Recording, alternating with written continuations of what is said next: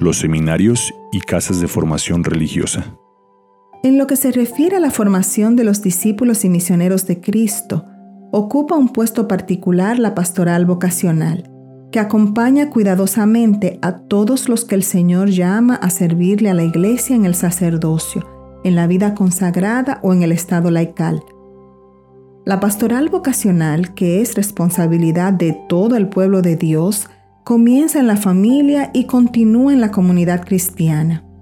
Debe dirigirse a los niños y especialmente a los jóvenes para ayudarlos a descubrir el sentido de la vida y el proyecto que Dios tenga para cada uno, acompañándolos en su proceso de discernimiento. Plenamente integrada en el ámbito de la pastoral ordinaria, la pastoral vocacional es fruto de una sólida pastoral de conjunto, en las familias, en la parroquia, en las escuelas católicas y en las demás instituciones eclesiales. Es necesario intensificar de diversas maneras la oración por las vocaciones, con la cual también se contribuye a crear una mayor sensibilidad y receptividad ante el llamado del Señor, así como promover y coordinar diversas iniciativas vocacionales. Las vocaciones son don de Dios, por lo tanto en cada diócesis no deben faltar especiales oraciones al dueño de la mies. Ante la escasez en muchas partes de América Latina y el Caribe de personas que respondan a la vocación del sacerdocio y a la vida consagrada, es urgente dar un cuidado especial a la promoción vocacional, cultivando los ambientes en los que nacen las vocaciones al sacerdocio y a la vida consagrada, con la certeza de que Jesús sigue llamando discípulos y misioneros para estar con Él y para enviarlos a predicar el reino de Dios. Esta quinta conferencia hace un llamado urgente a todos los cristianos y especialmente a los jóvenes, para que estén abiertos a una posible llamada de Dios al sacerdocio o a la vida consagrada. Les recuerda que el Señor les dará la gracia necesaria para responder con decisión y generosidad a pesar de los problemas generados por una cultura secularizada, centrada en el consumismo y en el placer. A las familias las invitamos a reconocer la bendición de un hijo llamado por Dios a esta consagración y a apoyar su decisión y su camino de respuesta vocacional. A los sacerdotes les alentamos a dar testimonio de vida feliz, alegría, entusiasmo y santidad en el servicio del Señor. Un espacio privilegiado, escuela y casa para la formación de discípulos y misioneros, lo constituyen sin duda los seminarios y las casas de formación. El tiempo de la primera formación es una etapa donde los futuros presbíteros comparten la vida a ejemplo de la comunidad apostólica en torno a Cristo resucitado. Oran juntos, celebran una misma liturgia que culmina en la Eucaristía, a partir de la palabra de Dios, reciben las enseñanzas que van iluminando su mente y moldeando su corazón para el ejercicio de la caridad fraterna y de la justicia. Prestan servicios pastorales periódicamente a diversas comunidades, preparándose así para vivir una sólida espiritualidad de comunión con Cristo, pastor y docilidad a la acción del Espíritu, convirtiéndose en signo personal y atractivo de Cristo en el mundo, según el camino de santidad propio del ministerio sacerdotal. Reconocemos el esfuerzo de los formadores de los seminarios, su testimonio y preparación son decisivos para el acompañamiento de los seminaristas hacia una madurez efectiva que los haga aptos para abrazar el celibato sacerdotal y capaces de vivir en comunión con sus hermanos en la vocación sacerdotal. En este sentido, los cursos de formadores que se han implementado son un medio eficaz de ayuda a su misión.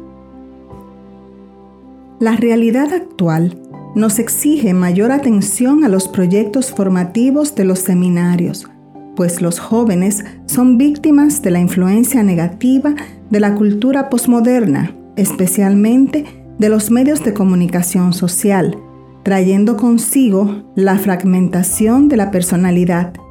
la incapacidad de asumir compromisos definitivos, la ausencia de madurez humana, el debilitamiento de la identidad espiritual, entre otros, que dificultan el proceso de formación de auténticos discípulos y misioneros. Por eso, es necesario, antes del ingreso al seminario, que los formadores y responsables hagan una esmerada selección que tenga en cuenta el equilibrio psicológico de una sana personalidad,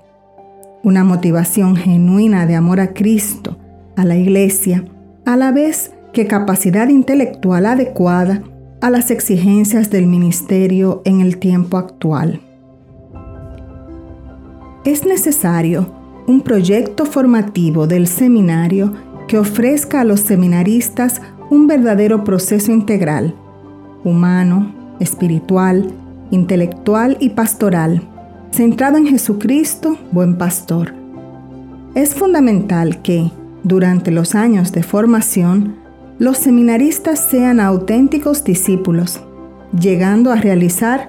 un verdadero encuentro personal con Jesucristo en la oración con la palabra, para que establezcan con Él relaciones de amistad y amor, asegurando un auténtico proceso de iniciación espiritual, especialmente en el período propedéutico. La espiritualidad que se promueva deberá responder a la identidad de la propia vocación, sea diocesana o religiosa. Se procurará a lo largo de la formación desarrollar un amor tierno y filial a María, de manera que cada formando llegue a tener con ella una espontánea familiaridad y la acoja en su casa, como el discípulo amado. Ella brindará a los sacerdotes fortaleza y esperanza en los momentos difíciles y los alentará a ser incesantemente discípulos misioneros para el pueblo de Dios.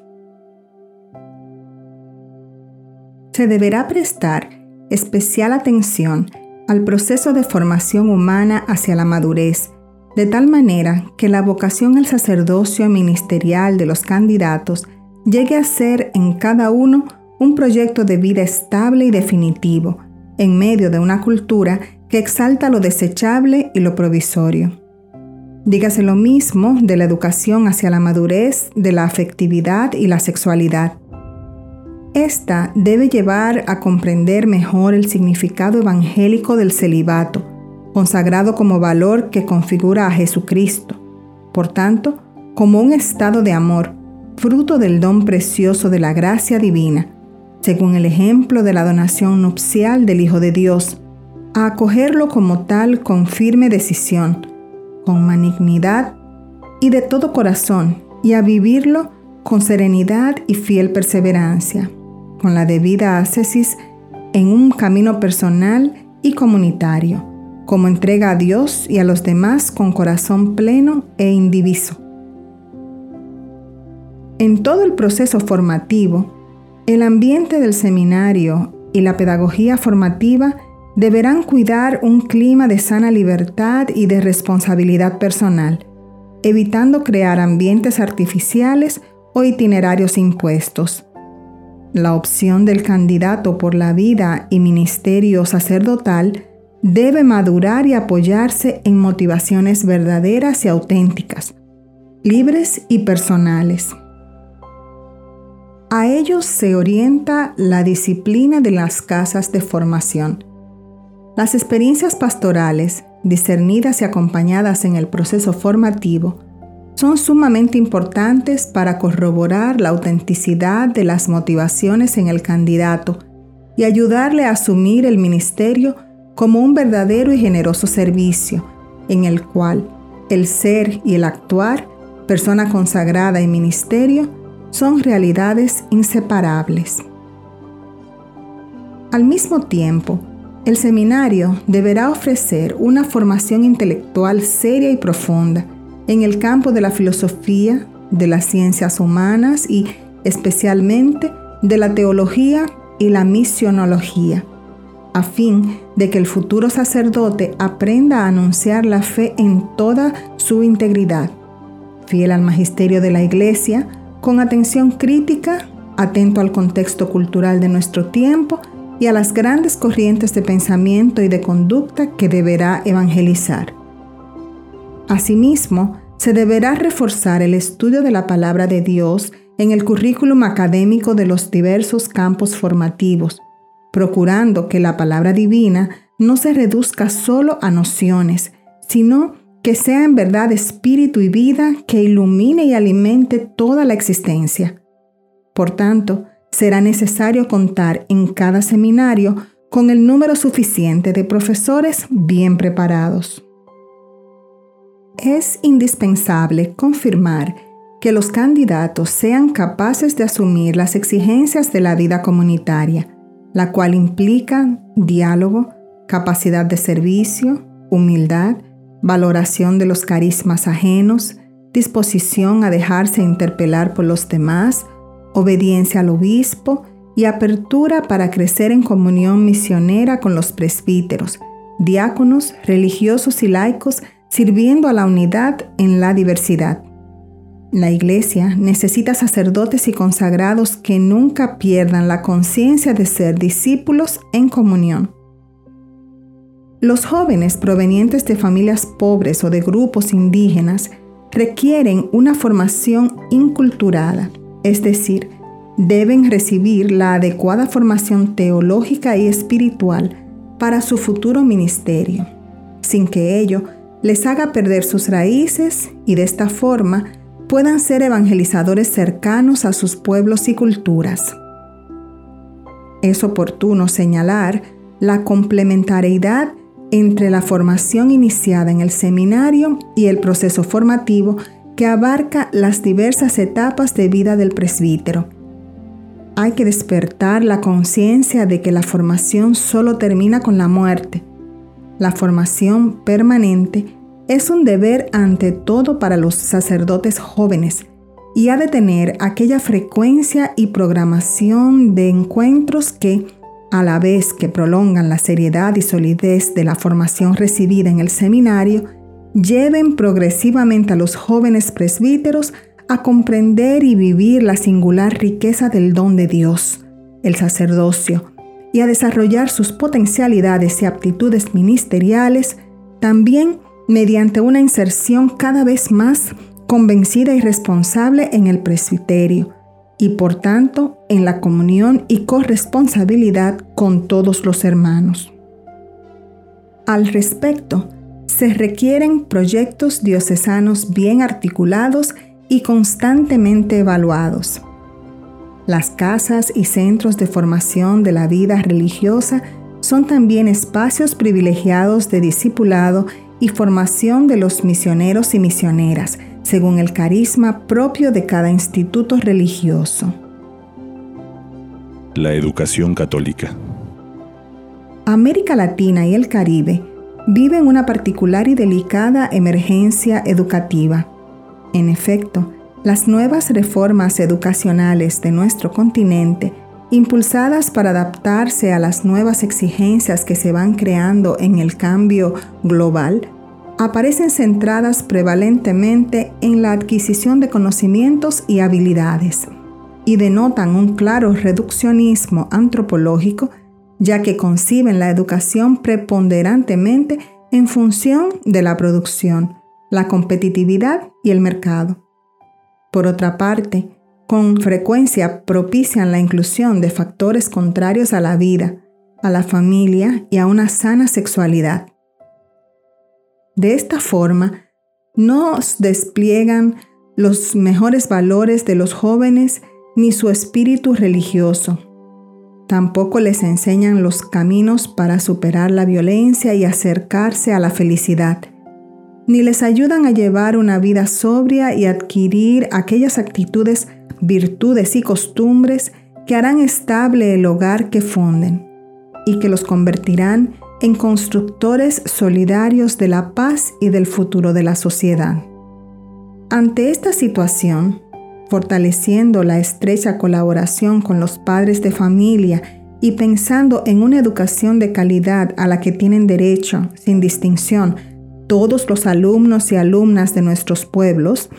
es necesario insistir en el auténtico fin de toda escuela. Ella está llamada a transformarse, ante todo, en lugar privilegiado de formación y promoción integral, mediante la asimilación sistemática y crítica de la cultura, cosa que logra mediante un encuentro vivo y vital con el patrimonio cultural. Esto supone que tal encuentro se realice en la escuela en forma de elaboración, es decir, confrontando e insertando los valores perennes en el contexto actual. En realidad, la cultura, para ser educativa, debe insertarse en los problemas del tiempo en el que se desarrolla la vida del joven. De esta manera, las distintas disciplinas han de presentar no solo un saber por adquirir, sino también valores por asimilar y verdades por descubrir. Constituye una responsabilidad estricta de la escuela en cuanto a institución educativa poner de relieve la dimensión ética y religiosa de la cultura, precisamente con el fin de activar el dinamismo espiritual del sujeto y ayudarle a alcanzar la libertad ética que presupone y perfecciona a la psicológica. Pero no se da libertad ética sino en la confrontación con los valores absolutos de los cuales depende el sentido y el valor de la vida del hombre. Aún en el ámbito de la educación, se manifiesta la tendencia a asumir la actualidad como parámetro de los valores, corriendo así el peligro de responder a aspiraciones transitorias y superficiales y de perder de vista las exigencias más profundas del mundo contemporáneo. La educación humaniza y personaliza al ser humano cuando logra que éste desarrolle plenamente su pensamiento y su libertad, haciéndolo fructificar en ámbitos de comprensión y en iniciativas de comunión con la totalidad del orden real. De esta manera, el ser humano humaniza su mundo, produce cultura, transforma la sociedad y construye la historia. Los centros educativos católicos. Los centros educativos católicos. La misión primaria de la Iglesia es anunciar el Evangelio de una manera tal que garantice la relación entre fe y vida tanto en la persona individual como en el contexto sociocultural en que las personas viven, actúan y se relacionan entre sí. Así, procura transformar mediante la fuerza del Evangelio los criterios de juicio, los valores determinantes, los puntos de interés, las líneas de pensamiento, las fuentes inspiradoras y los modelos de vida de la humanidad que están en contraste con la palabra de Dios y el designio de salvación. Cuando hablamos de una educación cristiana, por tanto, entendemos que el Maestro educa hacia un proyecto de ser humano en el que habite Jesucristo con el poder transformador de su vida nueva. Hay muchos aspectos en los que se educa y de los que se consta el proyecto educativo. Hay muchos valores pero estos valores nunca están solos, siempre forman una constelación ordenada, explícita o implícitamente. Si la ordenación tiene como fundamento y término a Cristo, entonces esta educación está recapitulando todo en Cristo y es una verdadera educación cristiana. Si no, puede hablar de Cristo, pero corre el riesgo de no ser cristiana. Se produce de este modo una compenetración entre los dos aspectos, lo cual significa que no se concibe que se pueda anunciar el Evangelio sin que éste ilumine, infunda aliento y esperanza e inspire soluciones adecuadas a los problemas de la existencia, ni tampoco que pueda pensarse en una promoción verdadera y plena del ser humano sin abrirlo a Dios y anunciarle a Jesucristo.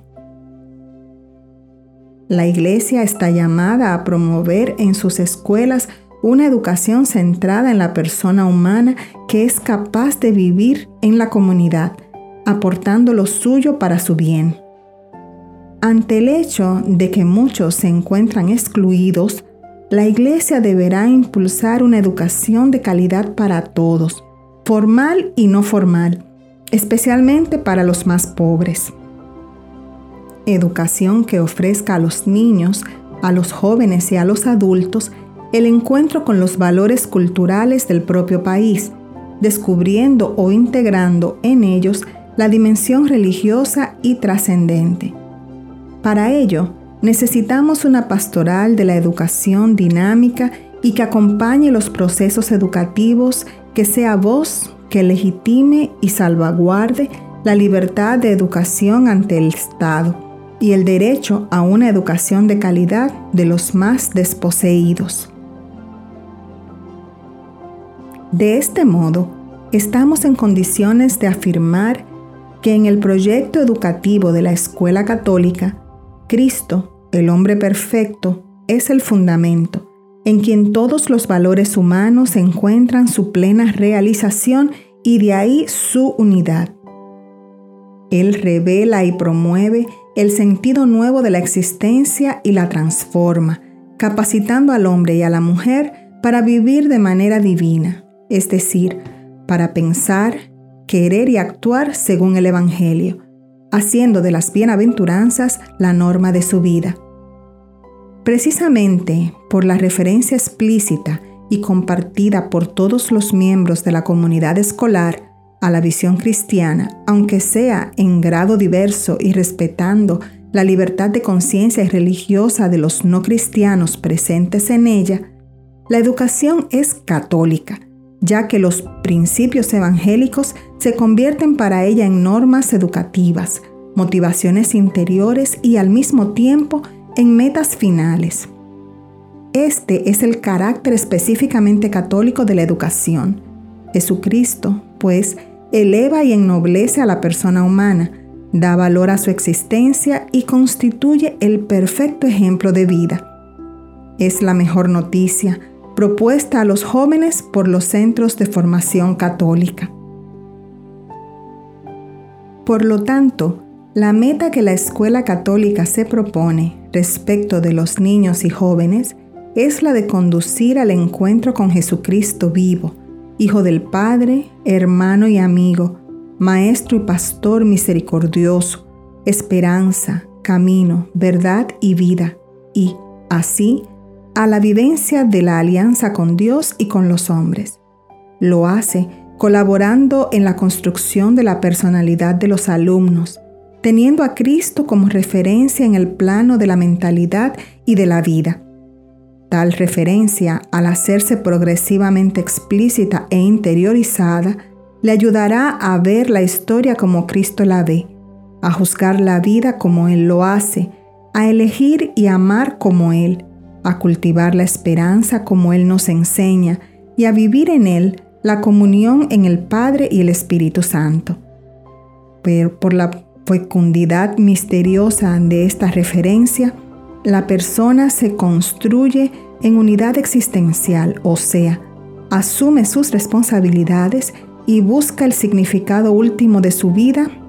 situada en la iglesia, comunidad de creyentes, logra con libertad Vivir intensamente la fe, anunciarla y celebrarla con alegría en la realidad de cada día. Como consecuencia, maduran y resultan con naturales las actitudes humanas que llevan a abrirse sinceramente a la verdad, a respetar y amar a las personas, a expresar su propia libertad en la donación de sí y en el servicio a los demás para la transformación de la sociedad. La escuela católica está llamada a una profunda renovación. Debemos rescatar la identidad católica de nuestros centros educativos por medio de un impulso misionero valiente y audaz, de modo que llegue a ser una opción profética plasmada en una pastoral de la educación participativa. Dichos proyectos deben promover la formación integral de la persona teniendo su fundamento en Cristo, con identidad eclesial y cultural y con excelencia académica. Además, han de generar solidaridad y caridad con los más pobres. El acompañamiento de los procesos educativos, la participación en ellos de los padres de familia y la formación de docentes son tareas prioritarias de la pastoral educativa. Se propone que la educación en la fe en las instituciones católicas sea integral y transversal en todo el currículum, teniendo en cuenta el proceso de formación para encontrar a Cristo y para vivir como discípulos y misioneros suyos, e insertando en ella verdaderos procesos de iniciación cristiana. Asimismo, se recomienda que la comunidad educativa, directivos, maestros, personal administrativo, alumnos, padres de familia, etc., en cuanto a auténtica comunidad eclesial y centro de evangelización, asuma su rol de formadora de discípulos y misioneros en todos sus estamentos, que, desde allí, en comunión con la comunidad cristiana, que es su matriz, promueva un servicio pastoral en el sector en que se inserta, especialmente de los jóvenes, la familia, la catequesis y promoción humana de los más pobres. Estos objetivos son esencialmente en los procesos de admisión de alumnos, sus familias y la contratación de los docentes. Un principio irrenunciable para la Iglesia es la libertad de enseñanza. El amplio ejercicio del derecho a la educación reclama a su vez, como condición para su auténtica realización, la plena libertad de que debe gozar toda persona para elegir la educación de sus hijos que consideren más conforme a los valores que ellos más estiman y que consideran indispensables. Por el hecho de haberles dado la vida, los padres asumieron la responsabilidad de ofrecer a sus hijos condiciones favorables para su crecimiento y la grave obligación de educarlos. La sociedad ha de reconocerlos como los primeros y principales educadores. El deber de la educación familiar como primera escuela de virtudes sociales es de tanta trascendencia que, cuando falta, difícilmente puede suplirse. Este principio es irrenunciable. Este intransferible derecho que implica una obligación y que expresa la libertad de la familia en el ámbito de la educación por su significado y alcance, ha de ser decididamente garantizado por el Estado. Por esta razón, el poder público al que compete la protección y la defensa de las libertades de los ciudadanos, atendiendo a la justicia distributiva, debe distribuir las ayudas públicas que provienen de los impuestos de todos los ciudadanos, de tal manera que la totalidad de los padres, al margen de su condición social, pueda escoger según su conciencia en medio de una pluralidad de proyectos educativos las escuelas adecuadas para sus hijos. Ese es el valor fundamental y la naturaleza jurídica que fundamenta la subvención escolar. Por lo tanto, a ningún sector educacional, ni siquiera al propio Estado, se le puede otorgar la facultad de concederse el privilegio y la exclusividad de la educación de los más pobres, sin menoscabar con ello importantes derechos. De este modo, se promueven derechos naturales de la persona humana, la convivencia pacífica de los ciudadanos y el progreso de todos.